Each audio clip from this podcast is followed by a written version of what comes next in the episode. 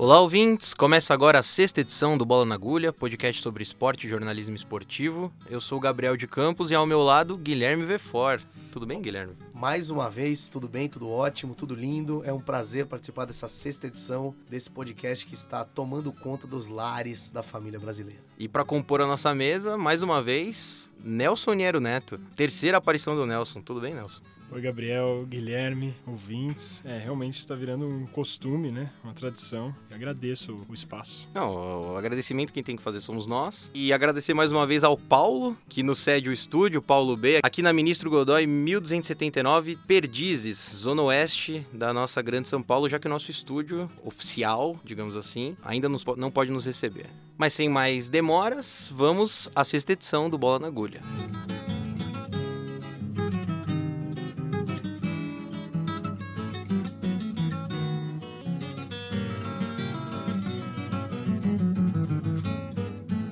Um artigo publicado na Arc Daily, revista sobre arquitetura, esmiuçou a Copa do Mundo do Catar de 2022. Nela, alguns dados bastante interessantes. Entre eles, o de que 1.200 trabalhadores da construção civil, aproximadamente, faleceram em decorrência das obras dos estádios do Catar. Um estudo da Confederação Sindical Internacional prevê que até a Copa, até os Jogos, o início dos Jogos de 2022, a expectativa é que 4 mil trabalhadores morram em decorrência das condições precárias de trabalho a que são submetidos, calor excessivo, carga horária abusiva e trabalhos extremamente desgastantes e começaram no último dia 26 de julho os Jogos Pan-Americanos de 2019, em Lima, no Peru. E já nos primeiros dias, o time Brasil mostra que tem grandes condições de brigar por uma posição alta no quadro de medalhas. As equipes brasileiras, que já nos últimos Jogos Pan-Americanos em Toronto conseguiram um bom resultado, estão em terceiro após quatro dias de competição, atrás apenas do México e dos Estados Unidos da América. O time feminino do Palmeiras conquistou na semana passada o principal objetivo do ano: subir de divisão e chegar à elite do Brasileirão da categoria. A campanha foi impecável: nove vitórias em nove jogos e quase inacreditáveis 40 gols marcados e apenas um, um gol sofrido. Mas esse feito, infelizmente, não é a nossa manchete, e sim que dois dias depois do acesso, a técnica da equipe, Ana Lúcia Gonçalves, foi demitida. Algumas jogadoras da equipe disseram ser gratas a ela e declararam apoio. A diretoria palmeirense alegou que ela estava envolvida em um caso de doping e que ela estimulava entre as jogadoras o uso de substâncias proibidas. Ela negou veementemente isso e é uma história muito estranha que segue sem uma explicação razoável. Coincidência ou não, o Palmeiras perdeu a primeira partida sem o comando dela. Foi 1 a 0 para o São Paulo no dia 28, no Pacaembu, pela semifinal da A2 do Campeonato Brasileiro. Cruzeiro, Grêmio, Palmeiras e São Paulo já estão garantidos na primeira divisão e lutam pelo título da A2 mais uma rodada do Campeonato Brasileiro Masculino se passou e com ela mais polêmicas envolvendo o árbitro assistente de vídeo. Com as polêmicas, mais uma chuva de manchetes um tanto quanto peculiares vindas da nossa imprensa. Manchetes como o VAR é protagonista, o VAR anulou o gol, o VAR roubou ou coisas do tipo estão estourando por aí, pipocando nos sites e veículos de notícias. E é com esse gancho, com mais uma rodada repleta de reclamações a respeito do árbitro de vídeo, que damos início ao nosso assunto principal do programa de hoje.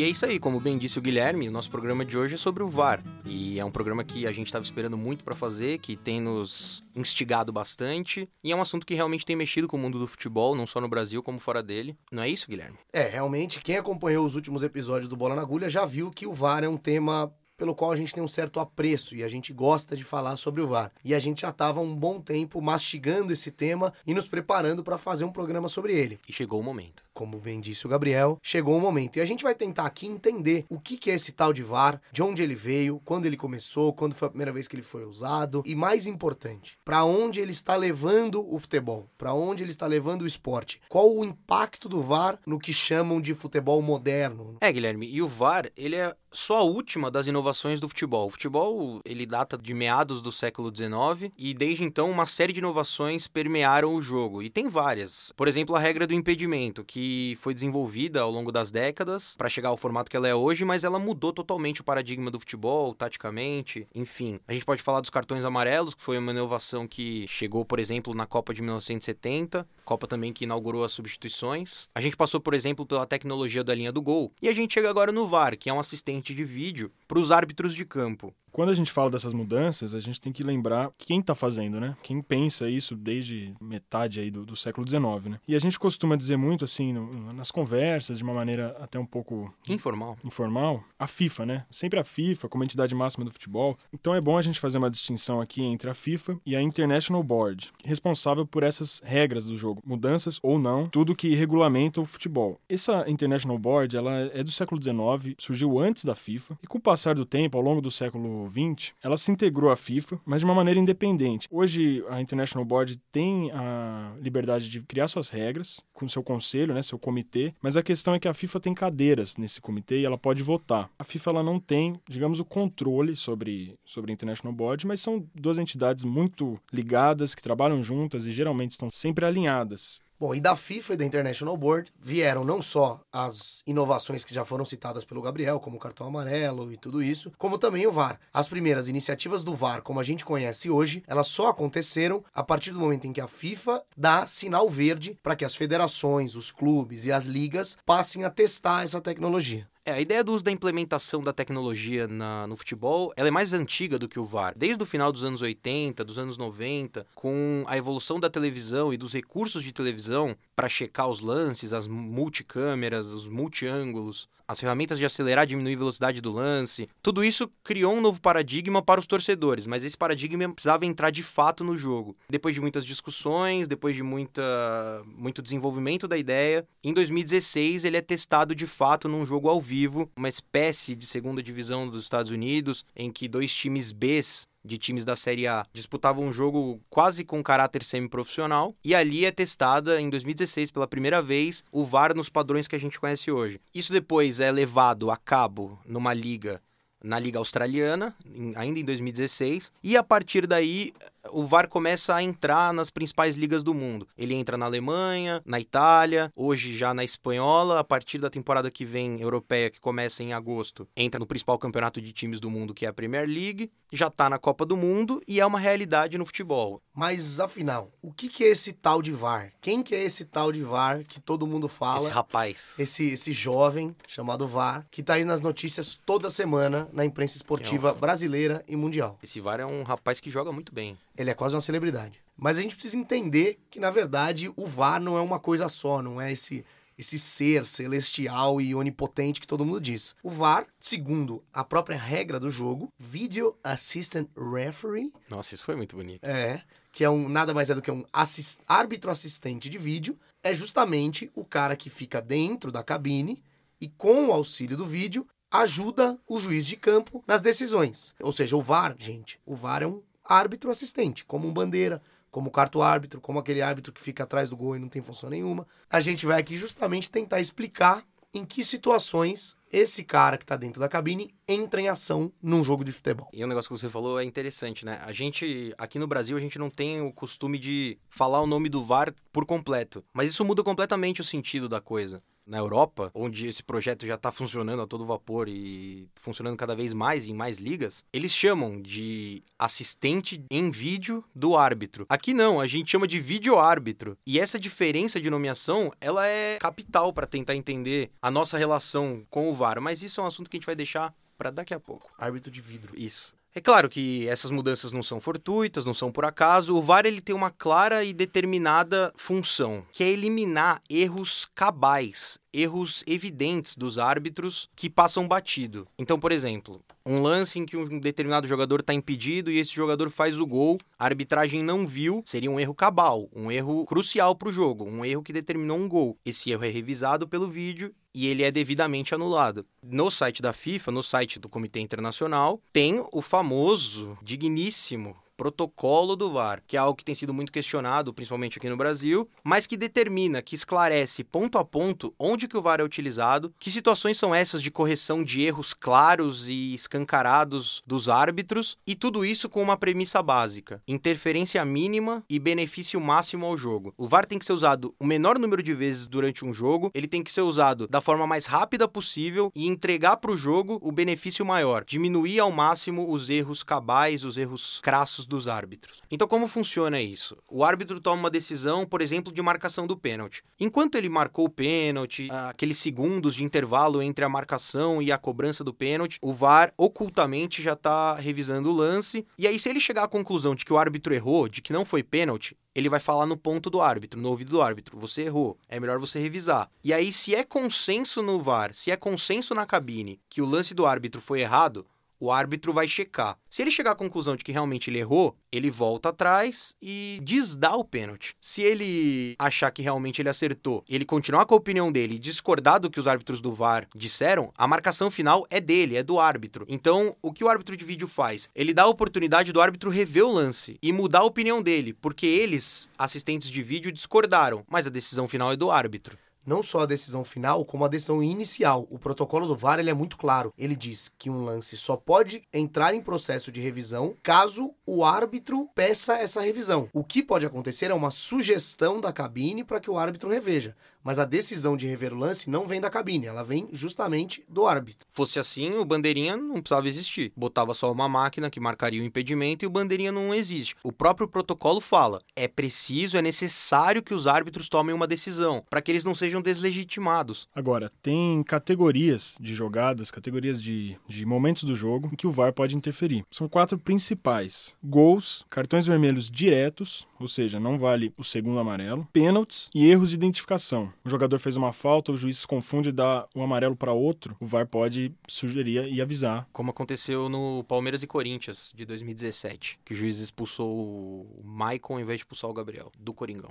Bem lembrado. No caso do vermelho direto, se o juiz revisa o lance, não é que ou ele dá o vermelho ou ele não dá nada. Ele pode revisar o lance e ver que não foi um lance para vermelho direto, mas foi um lance para cartão amarelo, como já aconteceu inclusive na Copa do Mundo com o jogador Cristiano Ronaldo, numa situação de possível expulsão do gajo português, em que na verdade o juiz julgou que o mais adequado na situação era um cartão amarelo. E na época isso foi uma grande polêmica, porque as pessoas ainda não entendiam direito como funcionava o protocolo do VAR, e muita gente disse que o VAR não poderia dar cartão amarelo. Não, de fato, o VAR não pode dar cartão amarelo porque o VAR em si não pode fazer nada. Mas o juiz poderia identificar que a jogada era para cartão amarelo ou não. É, e um exemplo também que aconteceu aqui, trazendo para o Brasil, né? Porque falar do Cristiano Ronaldo é fácil, o melhor do mundo. Vamos falar um pouco do nosso futebol. No jogo. Quem é o melhor do mundo? Um exemplo parecido, essa questão do cartão amarelo do vermelho, foi no jogo São Paulo e Bahia, que o atleta Toró, do São Paulo, deu um pisão no goleiro do Bahia, não sei se intencional ou não, foi ali na correria, na disputa da bola. E o juiz, inicialmente, estava perto do lance e achou que era para amarelo. O VAR, logo em seguida, entrou ali em ação no ponto e falou: olha, dá uma, uma, uma revisada nesse lance que a gente sentiu aqui que é para vermelho. O juiz foi na cabine, olhou, voltou e expulsou o Torói. Para quem quiser procurar o protocolo do VAR, ele é público, ele está no site da FIFA, ele é disponível para quem quiser conferir, quem quiser baixar, e é bastante didático, apesar de ser só em inglês, espanhol, alemão e francês não ter em português. Mas já que o Nelson falou do Brasil, vamos falar do VAR no Brasil. O VAR no Brasil tem sido o VAR mais problemático dos centros importantes do, do futebol mundial e algumas coisas têm permeado essa conversa. Essa implementação da tecnologia do vídeo no Brasil, ela tá ainda engatinhando e não tá sendo totalmente bem recebida pela crítica, pelos torcedores, pelos técnicos, jogadores e nem pela imprensa. Mas algumas coisas chamam atenção. Alguns problemas que são contrários à própria filosofia da FIFA em relação ao VAR VAR. Um dos principais problemas do VAR no Brasil é que ele demora demais. Uma marcação de um, um pênalti, de uma falta, uma confirmação de um gol, não pode demorar seis minutos. Não pode demorar seis minutos e meio para ser concretizada. Teve um lance de pênalti é, em favor do Palmeiras na penúltima rodada que a análise do VAR demorou cinco minutos para ser concretizada. E isso vai contra o que a própria FIFA diz como lema principal do VAR, que é mínima interferência e máximo benefício. Ainda que que no próprio protocolo do VAR da FIFA esteja dito que a precisão é mais importante que a rapidez. E isso é fato. O, o, objetivo principal do VAR, ele é tornar as decisões da arbitragem mais precisa. E em nome dessa precisão, muitas vezes pode haver uma demora ou outra. No entanto, o que acontece no Brasil é uma demora um tanto quanto exagerada, que fortalece aqueles que criticam o advento do árbitro de vídeo como um todo. Se a gente pensar seis minutos, cinco minutos, é um terço do período de intervalo que os times têm. É um tempo extremamente prejudicial para a prática esportiva, tira o jogador do calor do momento e fica aquela expectativa para saber o que vai ser marcado. Mas a demora do VAR é uma entre tantas reclamações que têm sido feitas ao árbitro de vídeo. Tem se falado que o VAR tem sido usado em jogadas interpretativas, quando o protocolo pede que sejam revisados apenas erros claros e evidentes do árbitro, se a jogada é interpretativa não é um erro claro. O uso excessivo do vídeo, toda hora o VAR aparece, e isso é uma coisa importante importante da gente falar, né? O VAR ele funciona o jogo todo. A questão que se reclama é que ele é usado de fato muitas vezes. O VAR revisa todas as jogadas, ele funciona ocultamente o jogo todo. O fato é que no Brasil corrige mais erro. Ele vem à tona muito mais vezes. Ele acaba servindo como muleta pela arbitragem, é, que muitas certeza. vezes não tem segurança na própria decisão, toma a decisão e pede para que o VAR revise. Não, e além disso, Guilherme, além dessa, dessa situação do árbitro pedir ajuda, às vezes ele também erra com convicção e o VAR precisa entrar em ação e, e, e avisar, olha, acho que é melhor você revisar esse lance. Com então, certeza, os árbitros erram com segurança, sim, com então, tranquilidade. E, e quanto mais o árbitro errar, mais o VAR precisa entrar em ação e, e avisar. Ele não pode se omitir. Você está culpando a tecnologia, mas a tecnologia está apenas seguindo o que ela foi programada para fazer. Mas tudo isso que a gente falou, em hipótese nenhuma, pode inviabilizar o uso da tecnologia. O VAR ele é só uma máquina. O VAR é um computador que os caras usam para dar zoom em lance, tocar os replays dos lances. Essencialmente, como o Gui já apontou aqui, são pessoas que comandam as máquinas, são árbitros. Então todas essas críticas, o VAR anulou um gol. Não, não foi o VAR que anulou nada, foi o juiz que anulou. Seja o juiz da cabine, seja o juiz de campo. E é importante entender por que, que essa máquina não funciona no Brasil devidamente, assim como ela funciona na Europa. Na Europa, uma checagem demora 60 a 90 segundos para acontecer em média. Aqui no Brasil, teve rodada do Campeonato Brasileiro, 10 jogos em uma rodada, que teve 25 minutos de uso do VAR.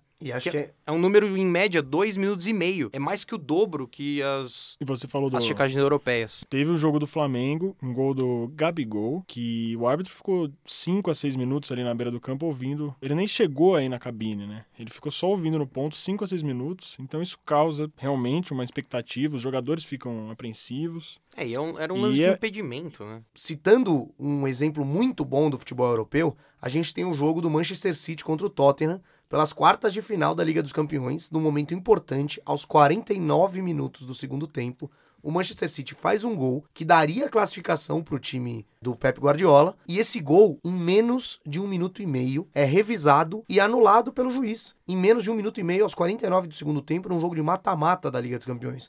Todos esses problemas de uso, uso indevido do VAR, demora, aquele bololô que fica em volta do juiz, quando ele vai tomar uma marcação e fica sete caras em volta dele fazendo o sinal do VAR da tela, que também é proibido pelo protocolo. Culpar a tecnologia por causa disso, culpar um computador por causa dessas falhas, é absurdo. No Brasil, esses problemas são muito mais justificados por, por exemplo, a má qualidade dos árbitros que são semiprofissionais, que erram a torta e a direita, eu dou um exemplo aqui. Jogo Vasco e Grêmio, pela penúltima rodada do Campeonato Brasileiro. A primeira rodada na volta da Copa América do Campeonato Brasileiro. O Vasco ganhava do Grêmio em Porto Alegre por 1 a 0 e num lance do meio-campo, o jogador do Vasco foi proteger a bola. Acabou acertando a mão no rosto do jogador do Grêmio, um lance que caracteriza a falta, e o árbitro não deu. A jogada seguiu, dali a 15 segundos, 20 segundos, saiu o gol do Vasco, 2 a 0. Ninguém se atentou que houve esse lance, o juiz não marcou, beleza. Os jogadores do Vasco comemoraram, voltaram para o seu campo e nisso o árbitro ficou ouvindo o ponto. Teve uma regularidade, teve uma regularidade, teve uma regularidade. Ele foi ver, viu que esse lance tinha sido falta,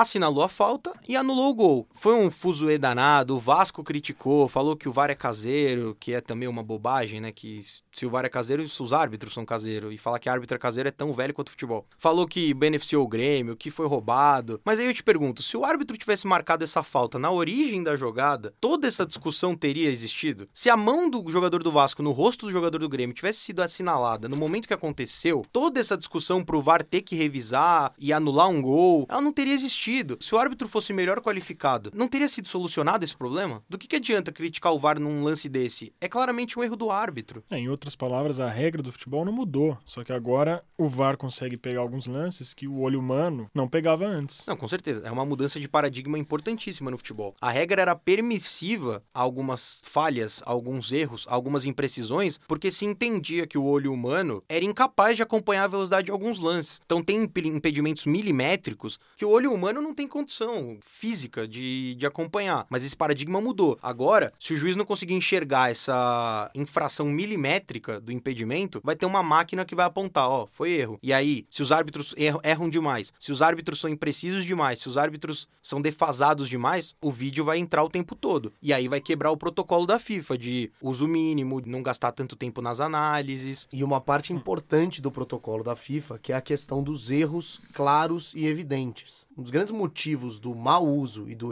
uso excessivo do VAR no Brasil é o que chamam vulgarmente de lance interpretativo. O correto seria que em lances como esse, a decisão final coubesse ao árbitro sem o advento do VAR, porque não foi um erro claro do árbitro, não foi uma, uma situação muito absurda, não foi uma mão na bola em que o cara dá uma cortada de vôlei na cabeça do centroavante. Não é isso. Em situações como essa, o VAR deve ser usado pelo protocolo. Mas em situações em que a, a regra não define bem, e aí pode-se até abrir uma discussão da regra definir melhor as jogadas ou não. Isso tudo bem, isso a gente pode contestar. Mas uma vez que isso não acontece, uma vez que a regra abre margem para lances interpretativos, o VAR não pode ser usado nesse tipo de lance. A regra tem que ser mais clara quanto a isso. E não é por chatice, não é por cagação de regra. Ela tem que ser mais restrita porque agora tem um, um vídeo, agora tem um computador que vai checar se está errado ou não. E aí, se os árbitros erram demais, se a regra é muito permissiva para esses erros e interpretações, o vídeo vai aparecer o tempo todo. E aí vai ficar um negócio chato, moroso. E, e os árbitros precisam entender isso. E não só os árbitros, a comunidade do futebol como um todo. Os clubes, os jogadores, imprensa e torcida. É uma mudança que vai ter que todo mundo incorporar. Goste ou não goste do VAR, goste ou não goste da, da tecnologia, da correção, não interessa. É uma mudança que está estabelecida no futebol. E esses detalhes vão ter que ser mudados. A regra vai ter que ser mudada e a nossa percepção do jogo vai ter que mudar. Assim como quando colocaram o cartão amarelo e vermelho, muita gente falou: ah, isso tá, tá mudando a dinâmica do futebol, não, não é assim que, que ele funciona. Quando a substituição, como você comentou no início do programa, hoje é praticamente impensável você, você pensar nesse jogo de 90 minutos sem substituição. E era assim, não tinha substituição no futebol. Então, se o cara machucava, ele ficava em campo para fazer número, mancando, ou, ou simplesmente saía e ficava 10 jogadores em campo. Tendência do VAR, com risco da gente até queimar um pouco a língua, mas o, a tendência do VAR é que daqui a alguns anos a gente olhe para ele de uma maneira natural e olhe para trás e fala: nossa, você imagina que teve resistência pro VAR? E vai ser uma coisa totalmente adaptada e, e parte da rotina do futebol. O futebol é um espaço muito conservador, sempre foi assim. E aí chega um vídeo que muda, de certa forma, a dinâmica do jogo, que muda a atuação do árbitro, a atuação dos jogadores, a que imprensa e torcedores têm que se acostumar. Aí todo mundo fica louco mesmo. E o pior é que as justificativas é, dessas figuras que sustentam esse conservadorismo, elas são sempre pautadas num saudosismo meio barato, é, em nome de um certo charme, de uma certa essência do esporte. Então, por exemplo, o Ronaldinho é, não podia usar a camisa para fora do, do, calção, porque no futebol tradicional as, é, era bonito ver os jogadores usando a camisa para dentro do calção, sabe? E isso é uma coisa que vem desde sempre, desde que o Casagrande usava a camisa para fora do calção e a meia baixa nos anos 80. Então, uma coisa que é desde que o futebol é o futebol, cada inovação traz reclamação. E agora com o VAR não é diferente. O que dizem sobre o VAR, inclusive, o próprio Arnaldo César Coelho, ex-árbitro, árbitro de final de Copa do Mundo, justifica sua crítica ao VAR com o fato do árbitro de vídeo ter atrapalhado o momento mais orgásmico do esporte, que é o gol. Então agora tem esse discurso: o VAR atrapalha a graça do gol. Isso é uma grande besteira. O que se pode dizer é o tempo que o VAR demora piora essa situação. Mas a gente está colocando aqui justamente que o problema não é o VAR, é a demora, é o mau uso do VAR que causa esse efeito. Então os torcedores vibram o VAR anula. E os torcedores têm aquela brochada no estádio. Ou os torcedores vibram e o VAR legitima o gol. E aí se grita gol mais uma vez. Olha que coisa fantástica, que coisa fabulosa. O jogador pode fazer duas dancinhas. Os caras vão poder preparar um grande flash mob daqui para frente. Tem até jornalista aí, graduado, que fica falando que o VAR acaba com a essência do jogo. Erro de arbitragem não é essência do jogo, é vício. Mas não dá para um esporte profissional de altíssimo nível se permitir decidir por erro de arbitragem. É o exemplo que o Gui trouxe. O Manchester City avançaria de fase por um gol irregular. Não tem essa que ah, os torcedores do City não puderam comemorar, eles comemoraram e depois eles ficaram tristes. Mas eles iam ser classificados com um gol irregular, não tem, não tem lógica. O que a gente percebe nessa discussão toda é que a principal afetada pelo VAR no Brasil é a imprensa porque escancara uma coisa que, é, que era pouco percebida há algum tempo, que é a imprensa esportiva brasileira, de massa, em especial da televisão, se pautava ou pautava suas discussões em erros de arbitragem, polêmicas vazias, em né? polêmicas todas elas fruto dessa malandragem do esporte, dessa essência do futebol. Então, um cara que deu um soco no adversário e o juiz não viu. Isso ia ser discutido a semana inteira. Agora, com o advento do VAR, isso acabou. E, e, qual que é a solução da imprensa? A solução da imprensa, nesse momento, uma vez que acabou é, o tipo de pauta fácil dela, é criticar o VAR, dizendo que ele atenta contra essa suposta essência do futebol. E todos esses argumentos que levantam, não, mas e o grito de gol? Não, mas não interessa. Diante dos, dos benefícios que o VAR trouxe, eles são muito pequenos. É o exemplo da justiça que eu usei do Manchester City e do Tottenham, mas tem tantos outros. A taxa de eficácia do VAR é de mais de 95%. Inclusive, é, existe um relatório da Confederação que mostra como o VAR tem sido positivo no Brasil. É, o Gaciba foi convidado para essa comissão da Câmara, que é a Comissão do Esporte, pelo deputado paranaense Evandro Rogério Roman, do PSD, que é um ex-colega de, de apito. E o Gaciba apresentou uma análise que ele fez das nove primeiras rodadas do Brasileirão desse ano, até a parada da Copa América. Nessas nove rodadas foram 89 jogos, porque a partida Corinthians e Goiás pela sétima rodada foi adiada. E nesses 89 jogos, 40 erros segundo Gaciba, foram corrigidos por intervenção do VAR. E ele faz uma comparação entre essas nove rodadas deste ano com o Brasileirão do ano passado, que não teve uso do VAR. E o, o, número, né, o aumento no índice de acerto é uma coisa até assustadora. Nos lances em que o VAR pôde interferir, o índice de acerto subiu de 57,4% para 97,1%. É evidente, não tem mais contra o que brigar quando você vê esse índice de acerto. Porque como que você vai ser contra e dizer, não, eu prefiro o futebol onde metade das decisões eram erradas, eram injustas, mudavam resultados de partidas, eliminavam equipes. Não, nem tem muito o que argumentar, ficar querendo voltar a um, a um saudosismo barato. Tudo que a gente falou aqui não inviabiliza críticas ao VAR. Não é esse o ponto. A gente não tá achando que o VAR é uma entidade, que ele não merece ser criticado. Não é isso. O ponto é criticar direito. Quem é contra o VAR tem uma sugestão muito fácil. Acompanha o futebol de várzea. Mas como o Gabriel já tinha apontado é, muito você bem... Você deixa de assistir o futebol de VAR e vai pro futebol de várzea. Muito bem, Muito, muito obrigado. Mas como o Gabriel tinha apontado, não dá para aceitar erros amadores no futebol profissional. Acho que a grande questão é, é preciso mudar o centro da discussão. Então, o árbitro é mal preparado e não consegue resolver uma questão de VAR em menos de cinco minutos, a culpa é do árbitro?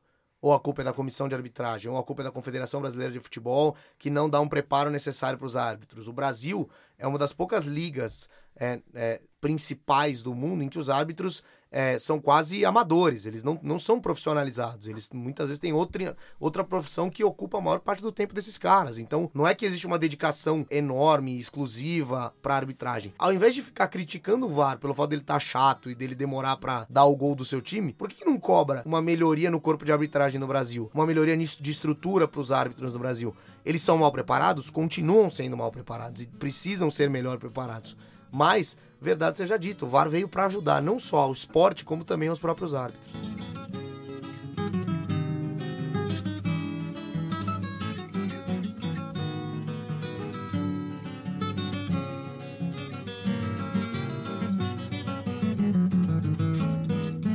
E a nossa frase da quinzena, dessa vez, é de uma torcida. A torcida da Sociedade Esportiva Palmeiras. Palestra! E a frase é a seguinte: abre aspas. Ão, ão, ão, ão, ão, muito dinheiro para pouca obrigação. Essa foi a frase que parte da torcida organizada do Palmeiras entoou na última rodada do Campeonato Brasileiro, no final de semana passado, em que o multimilionário Palmeiras empatou com o Vasco, que está em frangalhos. E por que, que a gente escolheu essa frase? Para mostrar como mudou o aspecto do clube nesse século. Se no começo do século o palmeirense aprendeu a ser pessimista, o palmeirense aprendeu a ficar com o pé atrás porque o time entrou numa fase horrorosa, pior fase da história do clube, que contrastava com o momento excelente de São Paulo, Corinthians e Santos dos últimos anos para cá, o palmeirense voltou a se sentir protagonista no futebol brasileiro. O Palmeiras, por intermédio da Crefisa, principalmente, enriqueceu demais e se tornou um protagonista. Desde 2015, o Palmeiras já conseguiu três títulos em quatro anos. Mas esse canto da torcida do Palmeiras tem que ser analisado com calma.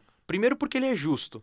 O Palmeiras é realmente um time milionário, é um time que gasta milhões e milhões em qualquer jogador que quer contratar, em qualquer jogador medíocre na acepção da palavra, o Palmeiras gasta milhões, então é realmente um time muito rico. Mas essa reclamação, essa indignação da torcida com o time, ela é totalmente injustificável, porque o time está disputando a Libertadores da América, é, é vice-líder do Campeonato Brasileiro, recém-campeão brasileiro, e de repente está alguns jogos sem ganhar e a torcida já está fazendo um, um fuzuê danado em porta de estádio. O que mostra que dos últimos anos para cá, a torcida do Palmeiras virou uma torcida mal acostumada. E isso é um projeto do próprio clube. O próprio Palmeiras levantou essa bandeira de querer se fazer um clube que voltaria ao protagonismo, que é um clube rico, um clube de ponta do futebol brasileiro. E o próprio clube caminhou para ser o que ele é hoje. É, esse projeto de PSG dos Trópicos, construído pelo Verdão desde 2015, ele tem seus pontos importantes, que é uma melhoria nas contas do clube, que enfrentou um, um início do século XXI com muita dívida. Ele tem uma retomada na competitividade do Palmeiras, que ele fez com que o Palmeiras se tornasse competitivo no mercado e até predador no mercado, porque o Palmeiras é um clube que não só contrata jogadores importantes para o seu elenco, ele contrata jogadores que são importantes para o elenco dos rivais diretos. Ele tira jogadores dos seus rivais rivais, jogadores que às vezes nem são titulares no próprio Palmeiras, mas de certa forma ele consegue enfraquecer os elencos dos seus rivais diretos. Então ele acaba se tornando, juntamente com o Flamengo, dono de um certo monopólio no mercado da bola do futebol brasileiro. E isso também estimulou a torcida a ter esse tipo de comportamento. Porque vamos ser justos, o Palmeiras desde 2015 conquistou três títulos nacionais, uma Copa do Brasil e dois Campeonatos Brasileiros de pontos corridos. No entanto, nas competições internacionais, que são a grande, o grande supra-sumo para a torcida alviverde, nos últimos anos, o desempenho do Palmeiras na Libertadores não foi o esperado pela torcida, que é o título, ainda que o time tenha chegado na semifinal da Libertadores do ano passado. Ocorre que, numa semana em que o time perdeu depois de 33 jogos invicto no Campeonato Brasileiro e conseguiu um empate da, na Argentina pelas oitavas de final da Libertadores contra um time que não é tido como um time muito forte, que é o time do Godoy Cruz, a torcida já entra num, num momento de insatisfação. Insatisfação essa corroborada com a perda da liderança para o grande peixão, o Santos da Vila Belmiro, de Doval, Mengalvo, Coutinho, Pelé Pepe e companhia, que agora é o líder do campeonato. Então que, nós que parou a guerra. É, exatamente, que é a ONU brasileira e que agora lidera o nosso campeonato e cria essa tristeza ou essa insatisfação generalizada na torcida do nosso Verdão. O Palmeiras não só enriqueceu, não só voltou ao protagonismo do futebol, como estabeleceu uma mudança clara do seu público. Quem de fato hoje é palmeirense? Quem que exerce a sua torcida pelo Palmeiras? Quem que exerce o palmeirismo? Isso, quem que exerce o palmeirismo? É quem de fato tem dinheiro para comprar pay-per-view, para comprar Premiere, para pagar os 200 reais que o time cobra no estádio. Então, o Palmeiras institucionalizou a mudança que o caracteriza hoje. E o Palmeiras abraçou esse projeto de uma forma muito carinhosa. Agressiva. É um grande paradoxo ao viver. Esse projeto do clube é um projeto inaugurado pelo clube, chancelado pela imprensa e consumido pela torcida. E é por isso que depois de cinco jogos que o time não ganha, tem torcedor na boca do estádio protestando. Tem time por aí que se tivesse protesto a cada cinco jogos sem vencer, era praticamente um carnaval fora de época, né? Depois desse momento de indiretas, acho que a gente pode encerrar esse bloco. E depois de alfinetadas aqui a colar nos clubes do futebol brasileiro, a gente vai para o último bloco do programa, os nossos destaques.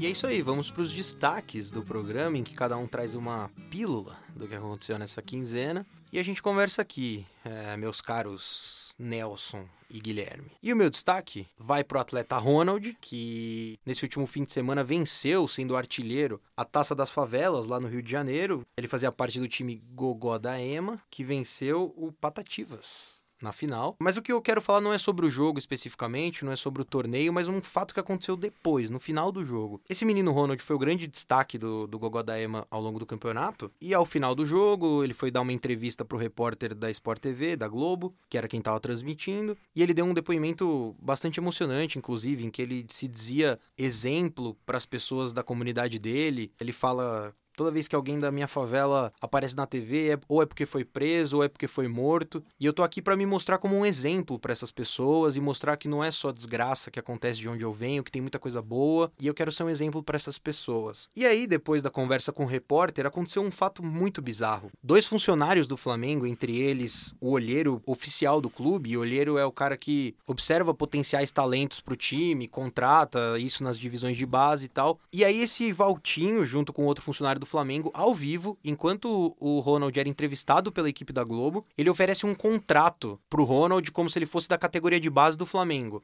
E essa negociação, entre aspas, essa oferta do dirigente do Flamengo acontece ao vivo, mediada pelo repórter da Globo. E aí o menino, óbvio, começou a chorar desesperadamente. O repórter ainda tentou pegar uma palavra dele enquanto ele chorava. E é simplesmente bizarro como o Flamengo pode, de uma maneira meio porca, se beneficiado desse momento do Ronald, do depoimento dele e dessa taça das favelas para ganhar na sua imagem. E é importante que agora os veículos e todo mundo, a Globo, inclusive, que mediou a negociação, que ela fiscalize o que, vai acontecer com esse menino, com esse Ronald. O que, que é esse contrato de fato que ninguém soube explicar? É uma bizarrice que isso tenha acontecido ao vivo na televisão. Eu não tô aqui questionando a atitude do Flamengo em dar uma oportunidade pro menino, não é isso. A questão é ser mediado pela televisão ao vivo. Não, e além de ser uma cena extremamente constrangedora, foi uma coisa combinada. Não é que o repórter estava ali no momento e pegou por acaso, olha, o, o, observador tá conversando. Não, ele diz, eu, eu tenho uma surpresa aqui para você e chama o observador. Então, não dá para entender qual foi o ponto desse, desse espetáculo por que não fazer uma reunião depois com o garoto, numa sala de reunião, com ele de banho tomado? O garoto acabou de sair do, do jogo, tá com a cabeça quente. E assim, que papel está cumprindo esse repórter que faz essa ponte entre o clube e um jogador. Para além disso, nós estamos no momento em que o Flamengo deve satisfações, deve dinheiro, deve um monte de coisa para famílias de jovens, jovens que morreram no centro de treinamento no início do ano. Inclusive, falamos disso na nossa primeira, no nosso primeiro episódio do Bola na Agulha. Para além de ser uma situação grotesca, é estranho que a imprensa, que um, um, membro da imprensa, que teoricamente tem a função de ser completamente isento num caso como esse, de apurar e de contestar o Flamengo pelos equívocos em relação ao incêndio, corroborar com uma situação como essa. Fiquemos de olho no que vai acontecer de fato com o Ronald. E o seu destaque, hein, Guilherme? O que, que você traz para nós? Olha, o meu destaque é um destaque que não é feliz, mas de certa forma ele, ele é importante, que é o falecimento do jornalista Juarez Soares, que é uma grande figura da imprensa esportiva de rádio e televisão paulista e, e, brasileira, por que não? É, foi um cara bastante importante, ele faleceu na, na última semana, e é legal que, que para além da carreira grande como jornalista, passou pela Globo, pela Cultura, pela Record, pela Rádio Globo, pela Rádio Record, pela Rádio Transamérica, enfim, ele também foi crucial numa questão que está em pauta hoje em dia, né? A gente está acompanhando aí desde o início do ano esse braço de ferro entre Rio e São Paulo pelo Grande Prêmio Brasil de Fórmula 1. E quem trouxe o Grande Prêmio Brasil de Fórmula 1 para São Paulo foi justamente o Juarez Soares, porque ele foi eleito vereador pelo Partido dos Trabalhadores nos anos 80 e nomeado pela, à época, prefeita Luiz Erundina como secretário de esportes. E ele foi o responsável por trazer o GP Brasil de Fórmula 1, que antes acontecia no Rio de Janeiro, para São Paulo. Então é interessante que uma figura que é muito importante para a imprensa esportiva e para o jornalismo esportivo também tenha tido esse papel interessante na gestão pública do esporte, em trazer a, o Grande Prêmio para São Paulo. E ele participou de um grande momento da nossa empresa, que foi o enterro do Corinthians em 2007, no programa Debate Bola do grandíssimo Milton Neves, que tinha esse hábito, quando um time era eliminado rebaixado, ele simulava um velório desta equipe futebolística. Com e ênfase ao Corinthians. Mas nesse ele teve mais prazer. É, ele, ele, ele tinha um prazer quase sádico. Se fosse em... o Santástico, ele não faria isso. Não sei porquê, mas Milton Neves é um cara imparcial, nunca deixou claro o time que torce. Ele tinha essa coisa e nesse, nesse enterro especial ele teve um prazer sádico. E o Juarez Soares, o China, que nos deixou semana passada, fez parte desse grande momento da televisão brasileira. E para fechar, o destaque do Nelson, né, que vem sempre acompanhado com o brilhantismo que o caracteriza. Para não perder o costume, meu destaque essa semana vai para o futebol feminino. Mas ao contrário do último programa, vai ser um destaque positivo. A CBF confirmou na semana passada a sueca Pia Sundhage como a nova treinadora da seleção brasileira feminina no lugar do famigerado Vadão. No segundo episódio do Bola na Agulha sobre o futebol feminino, a gente já tinha comentado como era um pouco inexplicável a figura do Vadão à frente da seleção, inclusive com uma certa indignação do, do Guilherme,